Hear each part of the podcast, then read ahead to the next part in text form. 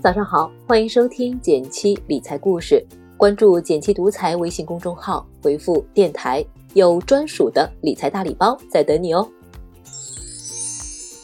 前两天刷微博的时候，看到这样一条新闻：八旬老人花二十万积蓄购买保健品，停药治癫痫病发后，家属才警觉。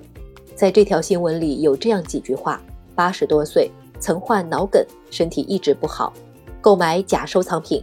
绝版币、玉石、灵芝、人参、燕窝、保健品，还参与了养老项目和牲畜认领的投资，花了二十多万积蓄，停了医生开的药，吃自己买的保健品，导致癫痫病发后，家属才发现，子女忙于工作，不知道父母的积蓄花在了哪里。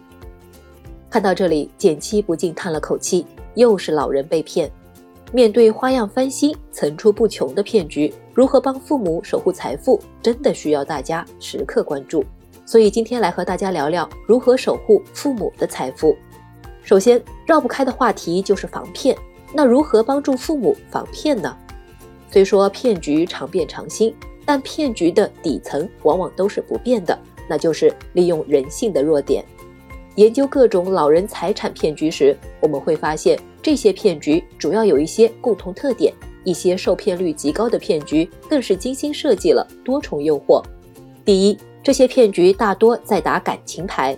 中老年人的一个普遍特征是耳根子软，加上退休后孤独感上升，感情牌就成了骗子惯用的手段。他们通常以家长里短的聊天方式与长辈们交流，以博取信任，甚至还经常上门送些小礼物，嘘寒问暖。第二，这些骗局不少会突出其高科技属性，甚至会找一些所谓的专业背书、明星代言。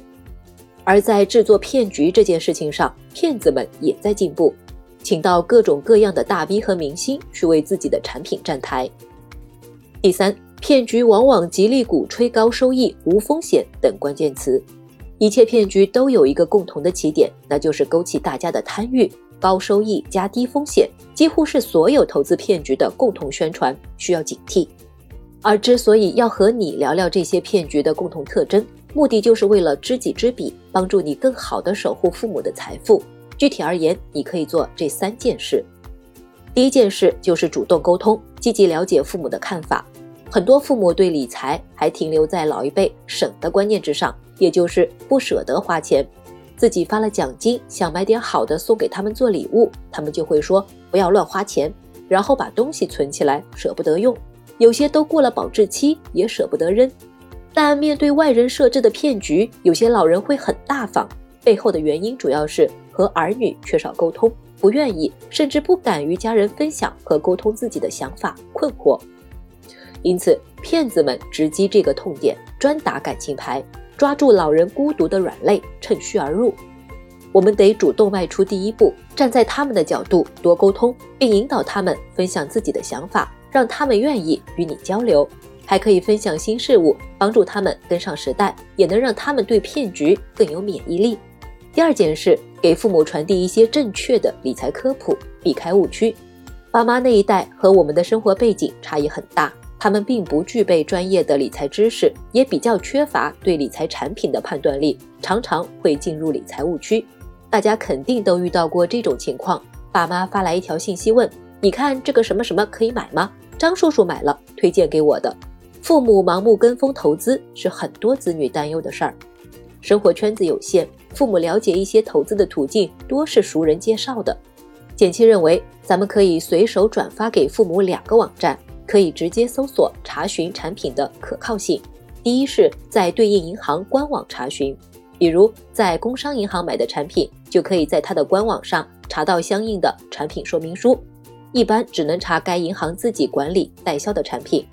第二是中国理财网，这是由银监会批准设立的权威网站，市面上的银行理财产品信息大多数都被统计其中。最为关键的是，还支持验证产品真伪。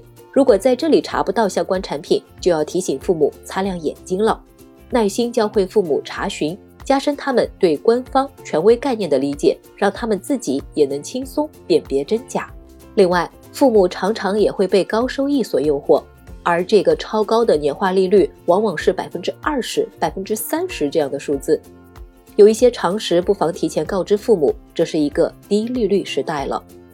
央行的一年期定期存款利率只有百分之一点五，投资大师巴菲特年化收益也只有百分之二十。让父母对收益有一个合理的预期，也能防止他们踩坑。第三件事，和父母一起规划退休后的理财计划。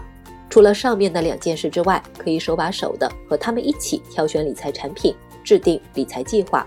并建议父母在大项投资前提前告知你，在这个过程中，既可以和父母聊聊理财常识，又能帮父母把把关，一举两得。当然了，这个办法的前提是你的理财知识能为父母的决定兜底。当父母老了，头发白了，依赖我们的程度，其实就如同当年的我们喜欢缠着他们一样。我们最该守护的宝贵财富是和父母多多沟通，陪伴他们过上稳定体面的晚年生活。